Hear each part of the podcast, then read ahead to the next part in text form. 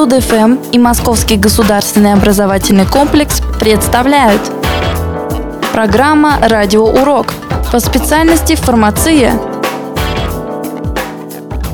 История применения и изучения лекарственных растений. Многие растения, входящие сейчас в фармакопеи разных стран, а также применяющиеся в народной медицине, перешли к нам из практики древних народов. Например, в Китае еще за 3000 лет до нашей эры были знакомы с лекарственными свойствами ревня, спорыньи и федры. В Египте в том же приблизительно периоде уже применяли опийный мак, дурман, горчицу, морской лук и другие травы.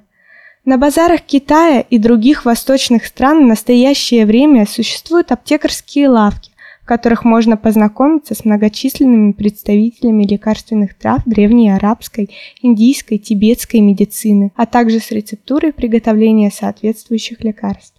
История описания этих растений восходит к древним арабским, индийским, китайским и тибетским травникам, которые являются первообразами современных государственных фармакопей.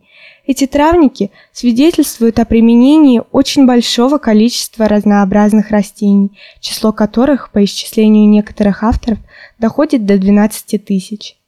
Такая обширная номенклатура лекарственных трав объясняется в первую очередь условиями, в которых находились первобытная медицина, и тем, что обращение к природе в поисках средств от всяких болезней осуществлялось отдельными племенами и родами, обожествлявшими природу и считавшими, что все травы должны содержать какие-нибудь целебные свойства.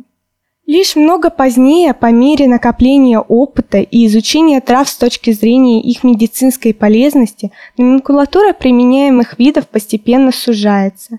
Внимание останавливается главным образом на относительно небольшом числе растений.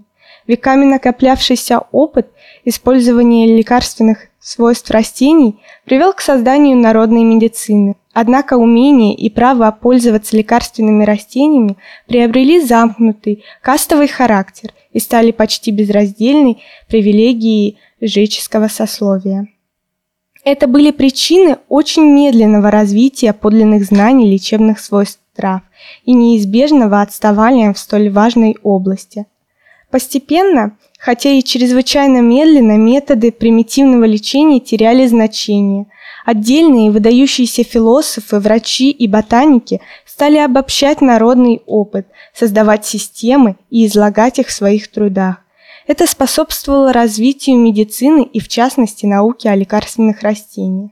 Первое обстоятельное сочинение о лекарственных травах, дошедшее до нас, принадлежит врачу и крупнейшему мыслителю Древней Греции, одному из родоначальников научной медицины Гиппократу, жившему в первом веке до нашей эры. Гиппократ попытался собрать и привести разносторонние сведения и наблюдения о лекарственных растений в определенную систему и описал 230 растений, которые применялись в медицине того времени – Одной из основных заслуг Гиппократа является его стремление освободить медицину от балласта суеверий. Однако состояние естественных наук того времени не позволило Гиппократу сделать достаточно правильные выводы. Гиппократ считал, что все части целебного растения полезны одинаково, и поэтому трава применялась им целиком. Только спустя 600 лет римский врач и философ Гален сделал крупнейший шаг вперед в области познания процессов, происходящих в живом организме, и в области человеческих представлений о роли и значении лекарственных трав. Гален решительно выступил против взглядов Гиппократа и его последователей, утверждавших, что лекарственное растение должно использоваться целиком.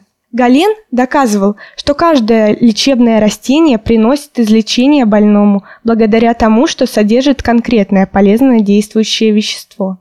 Следуя этой теории, Гален первый применил на практике и систематизировал многообразные методы переработки лекарственных трав. Гален научил своих современников извлекать содержащиеся в лекарственных травах полезные вещества – он поднял на небывалую для него высоту технику фармацевтического дела и ввел множество новых лекарственных форм. Настои, отвары, растворы, микстуры, сборы, лепешки, пилюли, соки растений и так далее. После Галена особенно серьезно изучали лекарственные растения арабы. Они первые ввели испытания действия трав на животных. Арабы положили начало науке о ядах и противоядиях. В XVI веке у арабов насчитывалось 1400 видов лекарственных средств растительного происхождения. В том же XIV веке врач Парацельс внес конкретное преобразование в медицинскую науку. Он ввел в медицину химию и занялся химическим изучением лекарственных растений.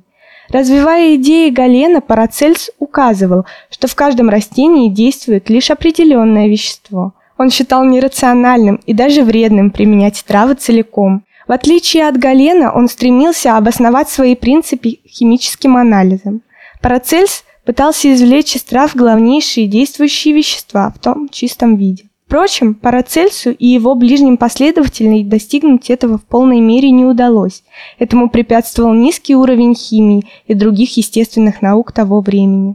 Несмотря на это, значение парацелистов было весьма велико. Они стремились критически относиться к лекарствам, добытым из различного сырья, и в частности из трав. Они упорно изучали их состав и тем самым положили начало химическому анализу лекарственных растений.